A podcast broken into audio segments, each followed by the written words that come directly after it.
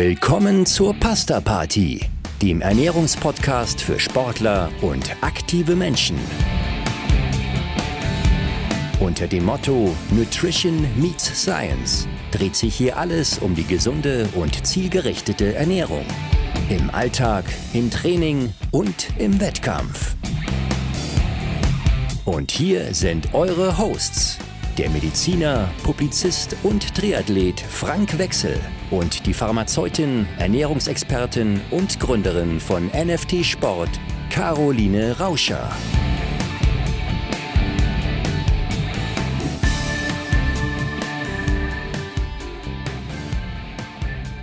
Da sind wir wieder. Servus, Caro.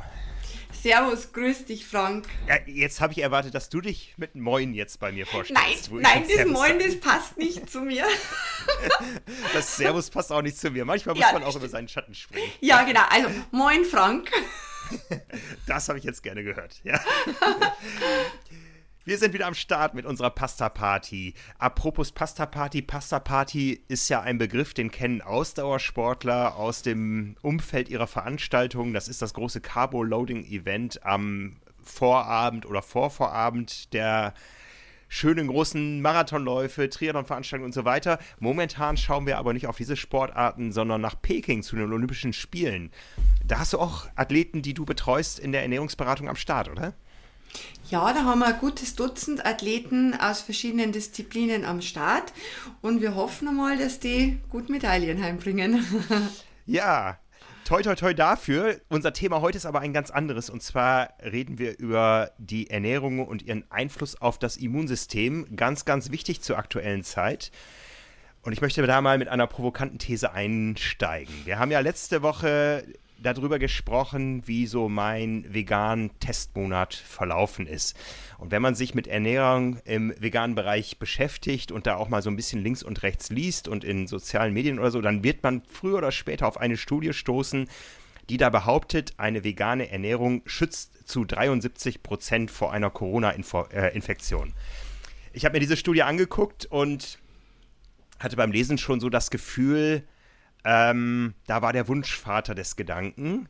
Und wenn man da mal so ein bisschen schaut, wie diese Studie in der Fachwelt äh, angenommen wird, dann äh, werden da auch oft Dinge unterstellt, dass da einfach nicht sauber gearbeitet wurde, das Studiendesign nicht stimmte. Also lassen wir das mal im Raum stehen, diese 73 Prozent. Ich behaupte aber mal ganz provokant, die Bratwurst hat einen höheren Präventionswert vor einer Corona-Infektion. Und zwar die Bratwurst, die es hier und da als Anreiz für die Impfung gab. Ja, da bin ich bei dir. Okay. Da bin ich voll einig. bei dir. bin ich voll bei dir. ja, bevor man uns jetzt falsch versteht und äh, als Take-Home-Message nur nach Hause genommen wird, Bratwurst schützt vor Corona, wollen wir doch ein bisschen tiefer einsteigen in die Materie. Aber in dem Zusammenhang bin ich hundertprozentig bei dir. Also steigen wir mal ein in den großen Zusammenhang zwischen Ernährung und Immunsystem. Kannst du uns mal einen kleinen Überblick geben, wo wir da ansetzen können? Ähm, wenn man Immunsystem sagt, denkt man immer in dem Zusammenhang gleich nur Vitamine, Mineralstoffe, Spurenelemente, Nahrungsergänzungsmittel. Aber das ist das, was die Industrie uns sagt. Ja, also ihr müsst dies und das nehmen und dann bleibt ihr gesund. Ganz genau, ganz genau, um auf das Thema äh, Corona auch noch mal ein bisschen zurückzukommen. Du wirst es ja, äh, du wirst es ja noch besser wissen wie ich. Ähm, die äh, ja, die Hersteller, die sprießen ja aus dem Boden wie die Pilze und jeder hat ein Produkt, das dann schlussendlich ja Corona-Risiko reduziert oder vorbeugt oder wie auch immer. Also das ist ja jetzt in die Richtung Corona ein Riesenhype und jeder hat das Beste und das Wirksamste und, und überhaupt. Aber der naheliegendste Zusammenhang ist wieder, um bei unserem Grundthema zu bleiben, die Ernährung für den gesundheitsbewussten Menschen, die liegt jetzt in der Basisernährung. Und zwar natürlich auch in dem Anteil an Mikronährstoffen, die die Basisernährung hat, die gesunde, aber vor allem im Zusammenhang mit Kohlenhydraten und Energiezufuhr an sich. Mhm. Ich dachte immer, es sind die besonderen Fette, die da jetzt die Rolle spielen. Aber es Ja, ist der Zucker. Nein, das war wieder provokant. Ja, das war wieder pro- provokant, aber der Zucker, die, genau, es ist der Zucker, weil äh, wir können es ja, wir können es ja schöner ausdrücken und wir können statt Zucker sagen die Kohlenhydrate.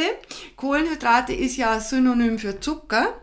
Ähm, und es sind tatsächlich die Kohlenhydrate, äh, die einen sehr stabilisierenden Einfluss auf unser Immunsystem haben und zwar aus dem Grund, äh, weil die Kohlenhydrate äh, gerade im, im Kontext aktives Leben äh, die Stresshormonachse stabilisieren und man ja weiß aus seit vielen Jahren aus, aus wirklich evidenzbasierten Studien, dass der Anstieg von Stresshormonen, sprich vor allem Cortisol, negative Auswirkungen auf äh, unser Immunsystem haben. Und wie du schon richtig gesagt hast mit die Fette, natürlich die Omega-3-Fettsäuren äh, in adäquater Form sind auch total wichtig äh, für, unser, für die Funktionalität unseres Immunsystems.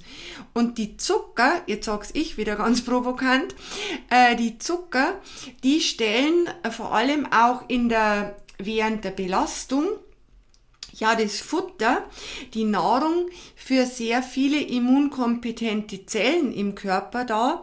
Das heißt, äh, wenn ich da auf Sparmodus gehe, dann äh, setze ich letztendlich auch mein Immunsystem gewissermaßen auf Diät. Das kennt jeder von uns. Das kennt jeder, ja. Und es fühlt sich nicht gut an. Nein, fühlt sich nicht gut an. Das heißt, gerade jetzt in Zeiten, wo mehr Erkältungserreger, sage ich mal ganz pauschal, ohne auf Corona äh, zu achten. Wir wissen alle, wir haben normalerweise um diese Jahreszeit eine Grippewelle. Ähm, banale Erkältungen spielen eine große Rolle. In dieser Zeit muss ich besonders darauf achten, dass ich nicht in ein energetisches Defizit, in ein Kohlenhydratdefizit gehe in meinem Training. Zumal es dann auch noch kalt ist und so weiter, oder kann man das nicht so pauschal sagen? Doch, das hast du richtig gesagt. Und zwar, du hast die beiden Schlagworte gebracht. Äh, du darfst oder solltest in kein energetisches Defizit gehen. Also die Energieverfügbarkeit, das heißt die Energie, die du während des Tages und auch während der Einheit brauchst, äh, die sollte man äh, auf jeden Fall sicherstellen, weil das Einhalten der Energieverfügbarkeit ein wichtiger Punkt ist für die Stabilität des Immunsystems. Und der zweite Punkt, den du angesprochen hast, die Kohlenhydratverfügbarkeit, ist ebenfalls sehr wichtig und zwar über die Schiene Stabilisierung Hormone, also hormonelle Regelkreise plus äh, Unterstützung äh, der immunkompetenten Zellen, was jetzt beispielsweise auch die Nahrung anbelangt. Und Proteine beispielsweise sind auch sehr wichtig für die Funktionalität äh, von unserem Immunsystem. Kann ich denn zumindest mal einen Kurzzeitkredit nehmen, das heißt in ein temporäres Defizit reingehen, Stichwort nüchtern Training. Viele Ausdauersportler kennen das, wobei wir gerade in unserer Zeitschrift Triathlon eine Studie haben, wo so der Effekt doch arg in Frage gestellt wird. Oder ja, worauf muss ich achten? Muss am Ende des Tages die Bilanz stimmen oder kann ich nicht die Effekte, auf die auch jeder unterschiedlich reagiert, des Low-Carb-Trainings, des sogenannten nüchtern Trainings, viele Trainer sagen, das Wort mag ich nicht, wir sollten eher über ein Kohlenhydrat-periodisiertes Training sprechen. Kann ich das trotzdem machen oder ist das definitiv die falsche Zeit jetzt? Jetzt sollte man schon ein bisschen vorsichtig damit agieren, äh, weil, äh, weil, wie gesagt, durch die Kälte, durch die, durch die Dunkelheit etc. wird schon unser Immunsystem auch stärker gefordert. Und äh, wenn ich jetzt aber, also ich nenne diese, diese Trainingsarten immer Train-Low-Training. Nämlich Train Low bezieht sich auf den ähm, Füllungsgrad der Glykogenspeicher in mhm. unseren mhm. Systemen, sprich äh, wie voll sind die Kohlenhydrate, äh, wie viel Kohlenhydrate sind Muskulatur, Leber etc.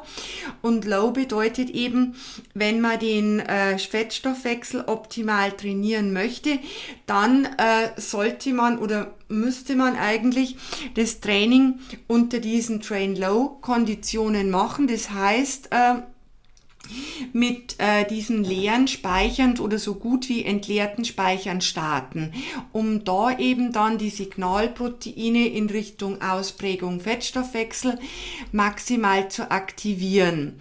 Wenn man das jetzt äh, mit Fingerspitzengefühl macht, je nach, ja, nach wie halt die Philosophie von dem Trainer ist und auch wie stabil der Athlet ist, wenn das jetzt so ein Mimoschen ist, ein gesundheitliches, äh, der Mensch bekommt schon einen Schnupfen, wenn er bloß so ein Virus schwirren sieht, dann sollte man da natürlich noch vorsichtiger sein.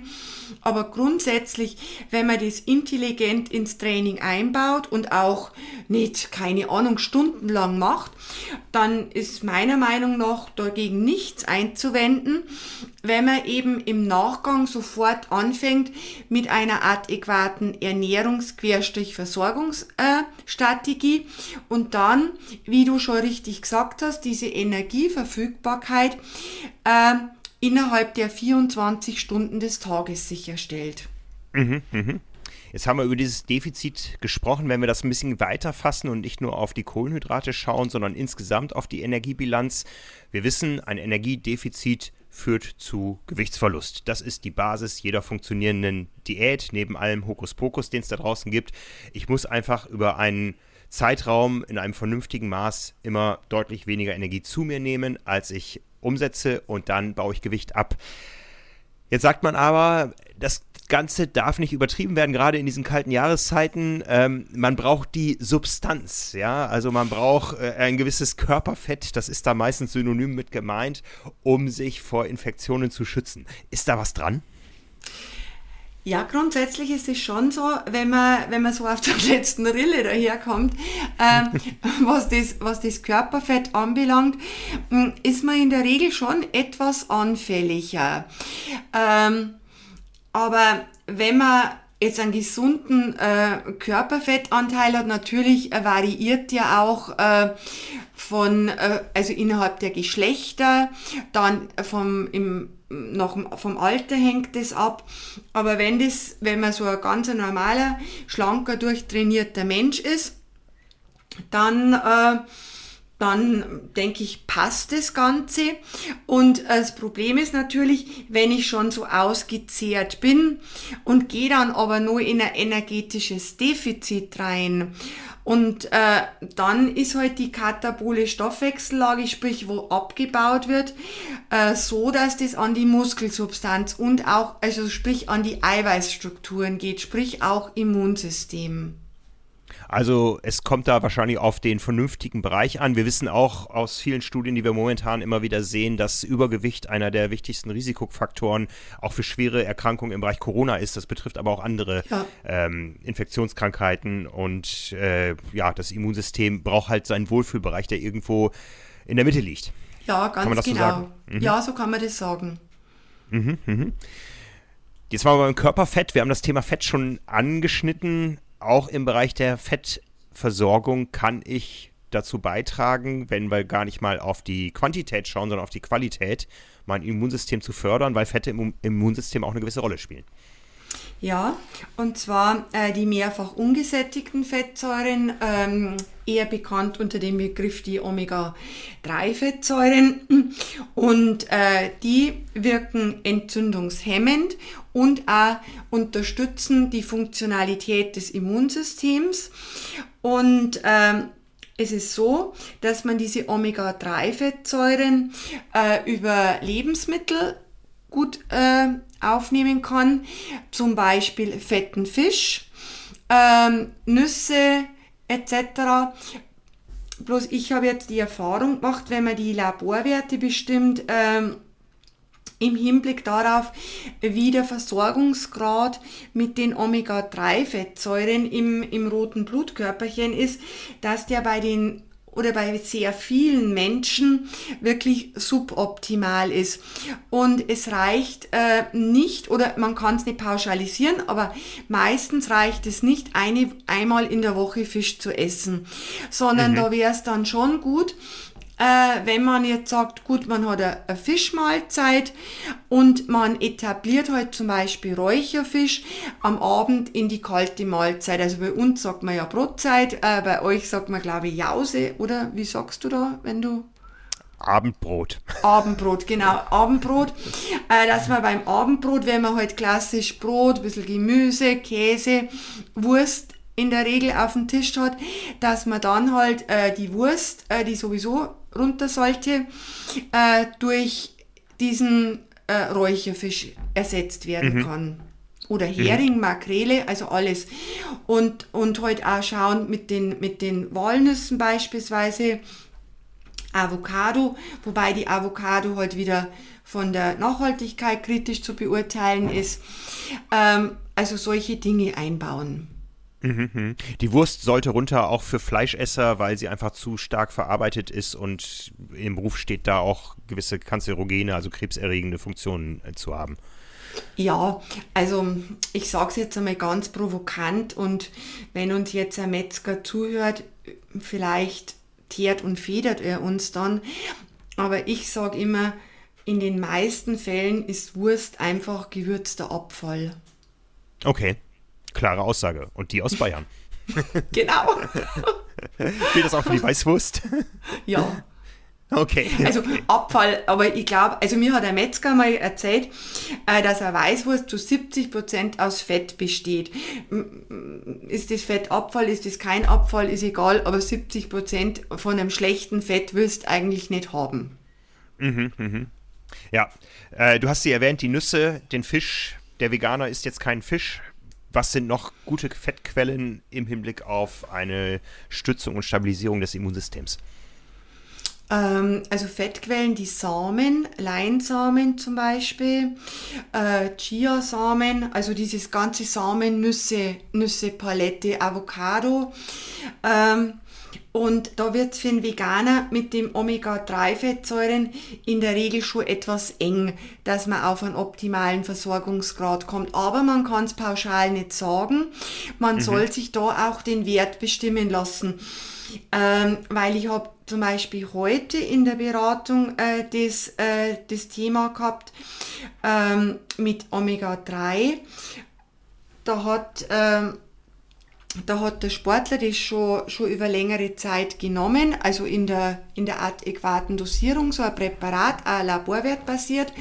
Und das ist bei dem Menschen sehr, sehr gut aufgenommen worden. Und da sind wir dann in einen Bereich gekommen, wo man sagt, das ist jetzt optimal.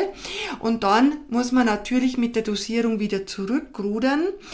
Ähm, und äh, quasi einen Erhaltungsstatus fahren, weil es gibt auch Fälle, und das ist wiederum von Mensch zu Mensch verschieden, wo dann äh, die Situation ist, wenn zu viel an Omega-3 zugeführt wird, sich dieses in Anführungsstrichen als schlechte LDL-Cholesterin erhöht.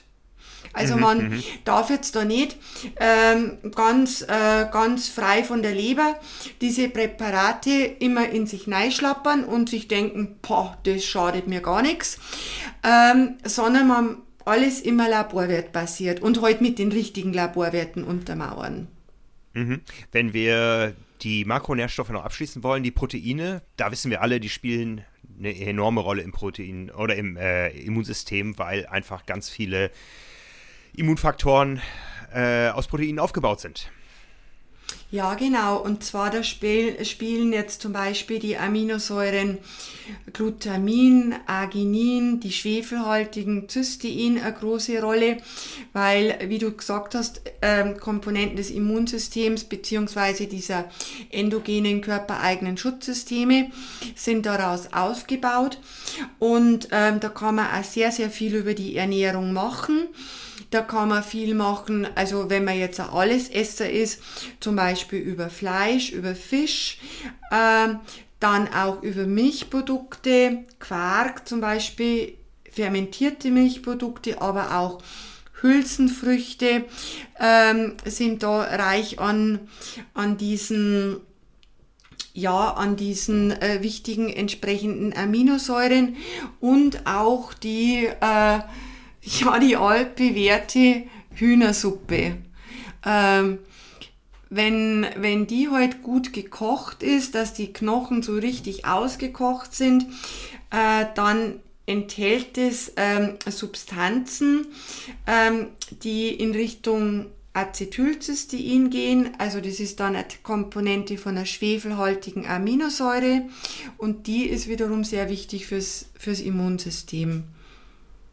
Also fürs Immunsystem sind nicht die Fettaugen obendrauf wichtig, sondern das, was unter der Oberfläche liegt da. Ja, und die Fettaugen, die sind auch nicht schlecht, weil da sind auch wieder Wirkstoffe oder Bestandteile, die halt gut für den Körper sind, gelöst, also die fettlöslichen. Mhm. Gehen wir ein bisschen tiefer, eine Ebene tiefer. Ach nee, mir fällt noch eins ein. Wir haben ja noch einen weiteren Energieträger neben Kohlenhydraten, Fetten und Proteinen. Da gibt es noch das Thema Alkohol. Jetzt ist natürlich die Karnevalssaison dieses Jahr so ein bisschen weiter runtergefahren, auch aus immunologischen Gründen. Ähm, wie steht es da mit dem Immunsystem? Ja, also der, der vierte Makronährstoff der Alkohol. Ja, das sagt jetzt wieder die Bayerin, ja. ja, genau. Äh, genau. Ähm, grundsätzlich, ja, die Dosis macht das Gift. Ähm, ist auch natürlich so, dass, das, äh, dass Frauen wesentlich, wesentlich empfindlicher auf Alkohol vom gesundheitlichen Aspekt her äh, reagieren, also weniger, weniger trinken sollten und äh, Alkohol an sich äh, ja, wenn man sich jetzt nicht gerade die Birne volltrönt, so direkte negative Auswirkungen aufs Immunsystem hat es meines Wissens nicht. Ich habe mir jetzt aber da auch mit der Thematik noch nicht so intensiv auseinandergesetzt, wo der Alkohol mit Sicherheit sich negativ auswirkt äh, wenn wir den aktiven Menschen jetzt äh, bei unseren Zuhörern ansprechen wollen, ist die Qualität der Regeneration. Die leidet natürlich äh, ganz belegbar unter, unter, unter, dem, unter der Zufuhr von Alkohol. Ich denke, da werden auch Faktoren spielen wie Durchblutungsänderungen, ähm, die dazu führen, dass einfach äh, die Schranken ein bisschen offener sind.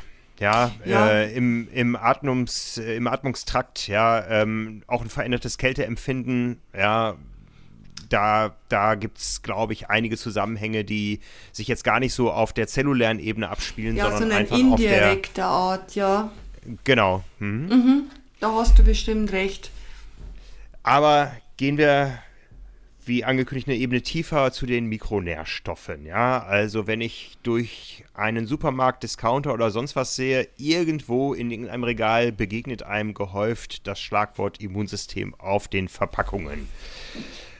Muss ich das kaufen? Ja, muss ich äh, regelmäßig substituieren? Ich glaube, viele haben schon Erfahrungen gemacht. Da gibt es Dinge, die, die man fast intuitiv phasenweise mal zu sich genommen hat, wie zum Beispiel Zinkbrausetabletten oder so.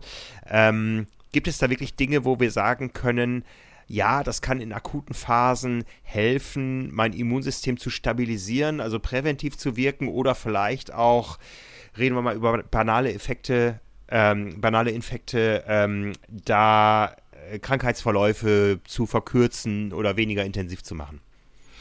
Oder ist das alles Werbung?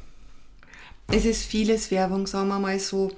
Ähm, man weiß beispielsweise, ähm, ja, dass Zink und äh, Vitamin C, wenn man das in der, in der akuten Erkältungsphase nimmt, hochdosiert, minimal die Krankheitsdauer äh, verzögert. Also wenn man schon, wenn man schon krank ist. Ähm, wenn du jetzt und bei Zink zum Beispiel, da muss man schon in sehr hohe Dosierungen reingehen.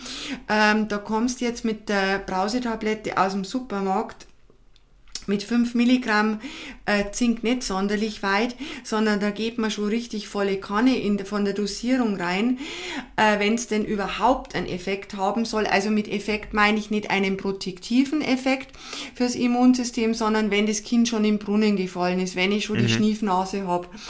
Und dann ist das Problem beim, beim Zink, dass das halt dann sehr schnell, äh, schlecht verträglich ist in dieser hohen Dosis. Und äh, ich kann es mir wieder nicht verkneifen. Du hast das Schlagwort gesagt, Brausetablette. Ähm, ich glaube, es gibt keine Brausetablette mittlerweile, die nicht Süßstoff enthält. Mhm, Und mhm. Süßstoff ist halt im Gegenzug schlecht für unsere äh, für unsere Mikrobiota, sprich die Keime in ihrer Vielfalt in unserem Darm, die auch entscheidenden Einfluss auf unser Immunsystem haben. Also deswegen einmal Finger weg vom äh, vom Ding, äh, von, von dem Süßstoffmisszeug. Und äh, was das Vitamin C anbelangt, da tut man sich wirklich schwer, also wenn man schon erkrankt ist, dass orale Form, sprich über Tabletten, überhaupt so einen hohen Spiegel an Vitamin C zusammenbekommt, äh, dass das einen Effekt, also wirklich einen belegbaren Effekt hat. Weil ab einer, erstens sollte ich, wenn ich zum Beispiel als Pulver nehme, wie ich es im Supermarkt oder ist ja egal, wo ich es her habe, äh, kaufe, äh, dann vertrage ich gar nicht so viel, weil man dann Durchfall bekommt. Ähm, dann mit den retardierten Tabletten, ja gut, ist auch so eine Geschichte, wie viel kann der Einzelne ab. Wenn, dann halt kurzfristig, wenn ich merke, ich bekomme eine Erkältung oder ich habe sie schon, dass man dann mit der hochdosierten Vitamin C Infusion arbeitet, wenn halt da aus gesundheitlichen Gründen nicht irgendwas dagegen spricht. Aber sich da einfach nur mehr im Supermarktregal einzudecken, also ich glaube, dass das nicht zielführend ist, wenn das Kind schon im Brunnen gefallen ist. Vitamin C ist ein gutes Stichwort. Das ist ja auch häufig inzwischen vielen Dingen zugesetzt. Es gibt Tees, die Vitamin C-Zusätze haben und so weiter. Aber Vitamin C präventiv eingenommen kann auch negative Effekte auf den Trainingseffekt haben, den man ja erreichen genau. will. Und zwar, man weiß, äh, dass diese sogenannten Antioxidantien, zu denen gehört ja Vitamin C, unter anderem äh, das Vitamin äh, dass diese den Trainingseffekt, sprich die Trainingsadaption, Anpassung im kraftbetonten Bereich abfedern ab einer bestimmten Dosis. Mhm. Also wenn man, wenn man jetzt sagt, ah oh, ja, ich schmeiße jetzt einfach mal eine Zahl in den Raum, ähm, 500 Milligramm Vitamin C, das ist im Winter nicht verkehrt, ist auch nicht verkehrt, äh, aber 500 Milligramm sind meines Erachtens viel, viel zu viel, wenn man hochintensiv oder intensiv trainiert. Weil das eben abfedert, ja. Außer, außer ich sage, pfeif auf die Trainingsadaption. Ähm, aber ich denke, das sagen die wenigsten, die ambitioniert ähm, auch im breiten Bereich, im Hobbybereich trainieren. Ein anderes Vitamin wird da oft diskutiert, auch im Bereich Immunsystem. Da wurde uns auch mal ein bisschen Hoffnung gemacht, ganz zu Anfang der Pandemie. Vitamin D schützt vor Corona, hieß es da mal. Vitamin D steht jetzt im Alphabet direkt neben dem Vitamin C, ist aber was komplett anderes, allein von der Löslichkeit her. Das Vitamin C ist wasserlöslich, das Vitamin D fettlöslich und das Vitamin D kann der Körper im Gegensatz zum Vitamin D, äh, zum Vitamin C selbst herstellen. Aber das funktioniert wahrscheinlich bei dir im Süden ein bisschen besser als bei mir im Norden, aber wir leben alle nicht südlich genug als dass wir sagen können, ja, Vitamin D ist immer ausreichend vorhanden. Wie hältst du es da? Ähm, also ich glaube, dass man mit, mit Vitamin D auf jeden Fall auch Corona nicht, äh, nicht äh, auf den Pelz rücken kann. Aber Genau, ist ja, inzwischen auch erwiesen, dass es, es nicht funktioniert. funktioniert. Ja. Äh, Fakt ist aber, äh, dass Vitamin D in ausreichend hohem Spiegel, und das ist der springende Punkt, äh, im ausreichend hohen Spiegel ähm, viele verschiedene, mehrere hunderte Gene anknipst im Körper, ähm, die halt für positive Auswirkungen auf die Gesundheit haben. Was ziemlich genau erforscht ist, und da gibt's auch Arbeiten, die das belegen, dass zum Beispiel ein guter oder optimaler, adäquater, ist egal wie man es nennen, Vitamin D-Spiegel gut ist im Hinblick auf Vorbeugung von sogenannten Autoimmunerkrankungen.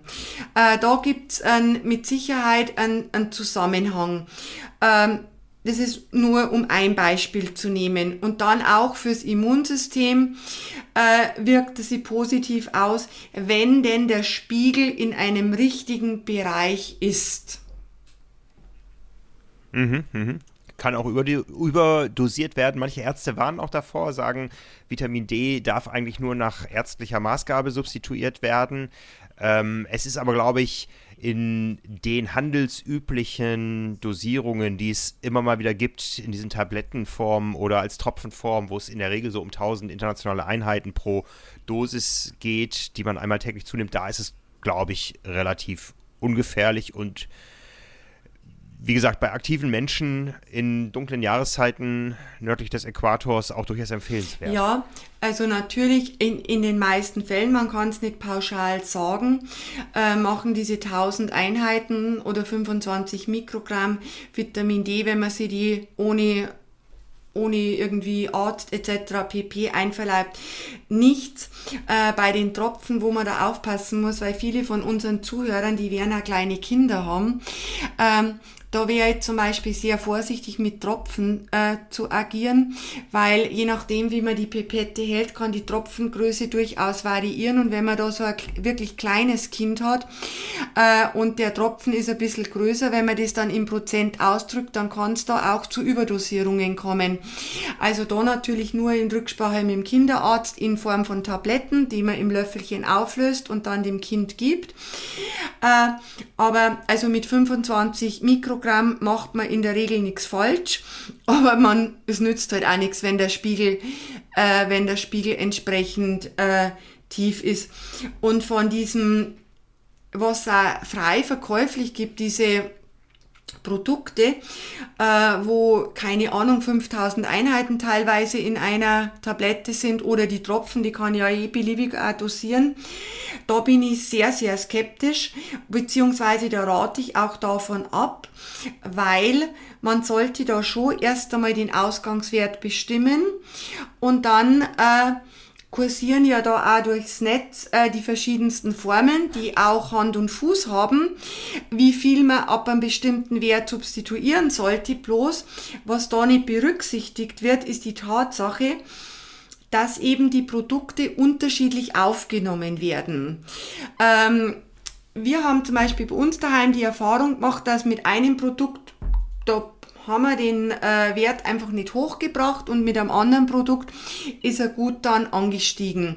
Das ist äh, wie mit dem Waschpulver, da muss man einfach ausprobieren.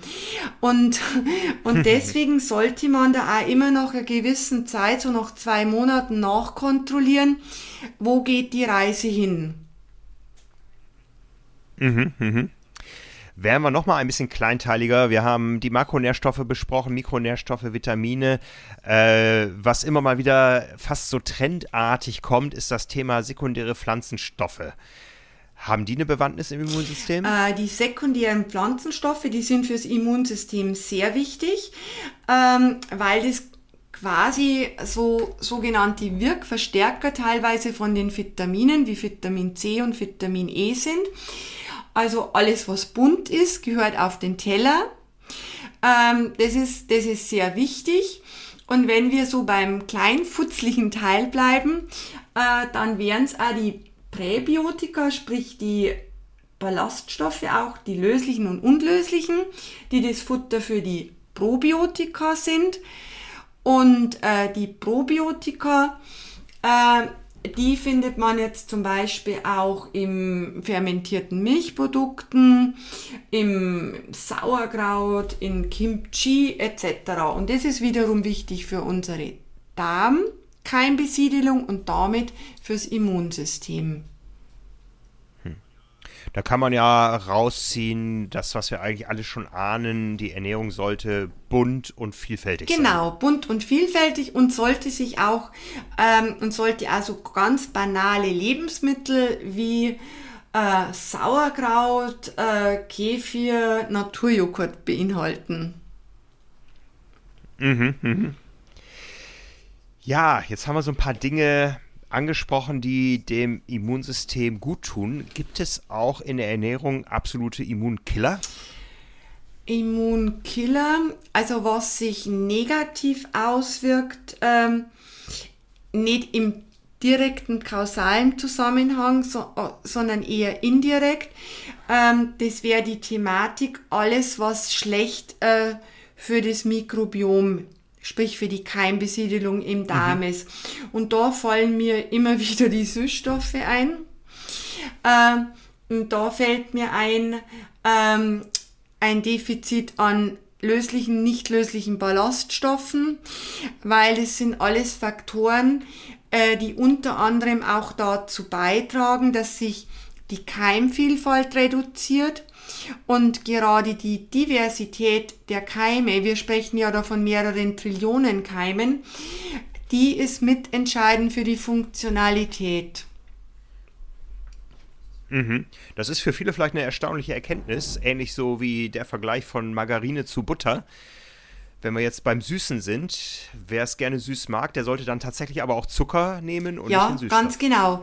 Und, äh, und man soll sich dann also ich vergleiche es immer mit einem Entzug, das hört sich zwar ein bisschen, ein bisschen drastisch an, aber man kann sich da durchaus entwöhnen, dass man zum Beispiel Zucker in Kaffee oder Tee gibt, ähm, dass man versucht eben den Zucker zwischen den Mahlzeiten sich abzugewöhnen, weil in der Regel wird ja da über die Getränke zugeführt, dass man sagt, man trinkt eine Saftschorle, man, man gibt Zucker in den Kaffee oder in den Tee oder trinkt gleich äh, komplett irgendwelche Softdrinks oder Säfte, äh, dass man das nicht durch süßstoffhaltige Produkte ersetzt in der Meinung, jetzt ist der Zucker weg, jetzt habe ich diese Insulinschwankungen mhm. nicht mehr, äh, sondern dass man das Ganze durch wirklich ungesüßte Varianten ersetzt. Und in der Regel kann man sagen, der Entzug in Anführungsstrichen, der dauert ungefähr so 14 Tage, drei Wochen. Ich habe vor x Jahren einmal den Entzug mit dem Kaffee, mit dem Zucker aus dem Kaffee gemacht. Und da habe ich mir okay. gedacht, na, nie im Leben Nie im Leben halte ich das durch. Und mittlerweile käme ich gar nicht mehr in den Sinn, auch nur einen Zucker in einen Espresso zu geben. Mhm, mhm. So sind die Geschmäcker verschieden. Bei mir, ich habe es eine ähnliche Entwicklung. Ich konnte Kaffee nie trinken, bis ich gemerkt habe, mit Zucker geht es und irgendwann habe ich mir den Zucker abgewöhnen müssen. Auch ja. das ging. Ähm, das ist, glaube ich, auch eine Erkenntnis, die viele Leute schon gemacht haben. Manchmal braucht ja. es Zeit. Manchmal braucht es einfach Zeit, auf den Geschmack zu kommen oder den alten Geschmack loszuwerden oder sich von Gewohnheiten zu verabschieden. Aber wenn man das mit einem Ziel macht, fällt einem diese Zeit vielleicht einfach. Ja, und das kann man sagen, der Mensch ja. ist einfach ein Gewohnheitstier. Ein Gewohnheitstier und er ist auch ein Individuum. Wie individuell ist das Thema Ernährung zu betrachten, wenn wir aufs Immunsystem schieben? Äh, es ist ja so, ähm, dass jeder ja jeder über sogenannte biochemische Individualität auch verfügt. Äh, das heißt, äh, äh, jeder hat ähm, in seinem in seinen physiologischen Abläufen einen anderen Bedarf, einen anderen Verbrauch an bestimmten Mikronährstoffen zum Beispiel. Ähm, der kann bestimmte bestimmte Lebensmittel kann er mehr rausziehen wie beim anderen äh, und so weiter und so fort.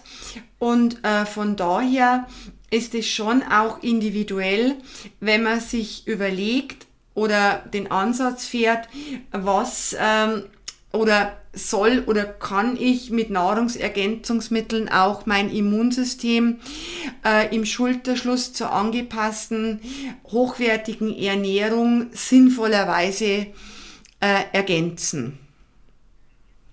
Mhm, mh.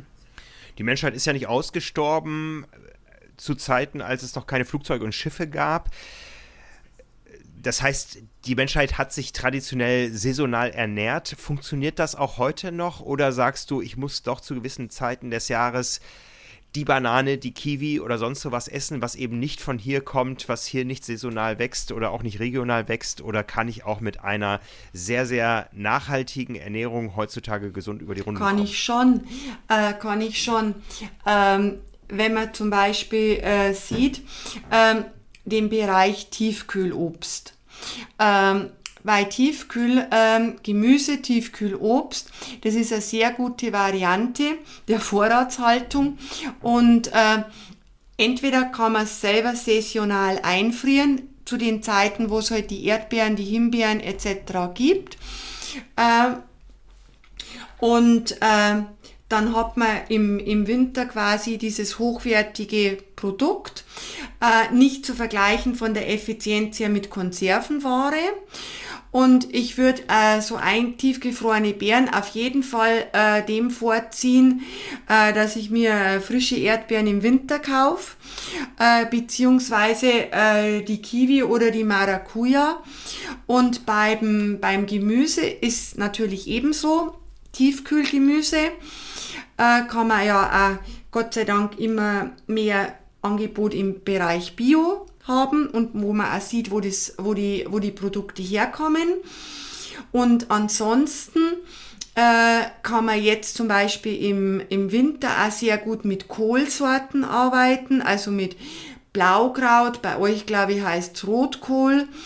Ähm, dann mhm. äh, mit, mit Weißkohl, also bei uns heißt es Weißkraut oder Kraut. Da kann man auch sehr schmackhafte Gerichte, vegan oder nicht vegan, äh, zubereiten. Das ist zum Beispiel die Kohlsorten, die sind sehr gesund, haben auch eine Bakterizide, quasi äh, keimabtötende Wirkung über die sogenannten Alylsenföle, die drin sind. Zwiebel, Knoblauch gibt's ja auch alles regional in hoher Bioqualität. Also da, das kann ich schon, das kann ich schon bewerkstelligen. Ich muss halt Abstriche machen und sagen, na, die Kiwi muss ich jetzt nicht haben. Ja, und wenn der Kühlschrank, das Tiefkühlfach dann auch noch die Energieeffizienzklasse A plus plus plus hat, genau. dann sind wir. Genau, dann sind wir alle zufrieden. Ja, also Alylsenfsäure. Alylsenföle. Äh, Senföle, das habe ich jetzt zum ersten Mal gehört, diesen Begriff. Äh, wir haben mit einer Menge Begriffe um uns geworfen. Was ist die Moral von der Geschichte? Was, was können wir den Leuten mit nach Hause nehmen? Nach die Moral von der Geschichte ist, dass eine angepasste Ernährung, so in diesem bunten Bereich, im Eiweißbereich, im Vollkornbereich, ein wirkvolles Instrument ist äh, zur Stabilisierung des Immunsystems. Was mir immer ein ganz wichtiger Punkt in dem Kontext ist, dass so eine äh, Strategie leicht umsetzbar ist, ist jetzt nicht verbunden mit aufwendiger Kocherei, kann natürlich sein, aber wenn ich unter Zeitdruck stehe, dann kann ich auch mit ganz normalen Basislebensmitteln, geschnippeltem Gemüse, geräucherten Fisch, Vollkornbrot, einen vegetarischen, veganen Aufstrich, Haferflocken, Joghurt etc. pp arbeiten, kann mir auch ein warmes Porridge machen. Äh, wenn dann Nahrungsergänzungsmittel, äh, dann auf jeden Fall individuell abgestimmt auf den Einzelnen, auf der Basis von Labordiagnostik, weil, wie das Wort schon sagt, es soll die gu gute, ausgewogene Basisernährung ergänzen und nicht ersetzen. Das ist die Moral von der mhm. Geschichte. Das können wir uns alle merken. Das ist eine schöne Sache. Ich nehme noch mit nach Hause. Ich werde jetzt mal jeden Tag die Anzahl der Farben ja. zählen, die so in meiner Ernährung stattgefunden haben. Und dir wünsche ich, dass du von jeder Medaillenfarbe ein Foto eines Athleten per WhatsApp in deinen Posteingang reinbekommst. Jetzt aus den Olympischen Spielen ja, aus Peking. danke dir. Das wünsche ich mir auch. Wir werden es verfolgen, ja. Und äh, ja, danken allen fürs Zuhören, wünschen euch da draußen wie immer einen guten Appetit und bleibt gesund. Und schreibt uns gerne, was ihr von uns hören wollt in den nächsten Episoden. Wir haben unsere Agenda, aber wir sind da durchaus flexibel. Schreibt es in die Kommentare. Den Link zu Carolines Homepage findet ihr auch in den Show Notes. Sie hat ein ganz äh, breites Angebot, wie sie euch, wenn ihr sportlich aktiv seid, auch in eurem Sporttreiben unterstützen kann. Ja, in diesem Sinne, danke fürs Zuhören und bis zur nächsten Woche.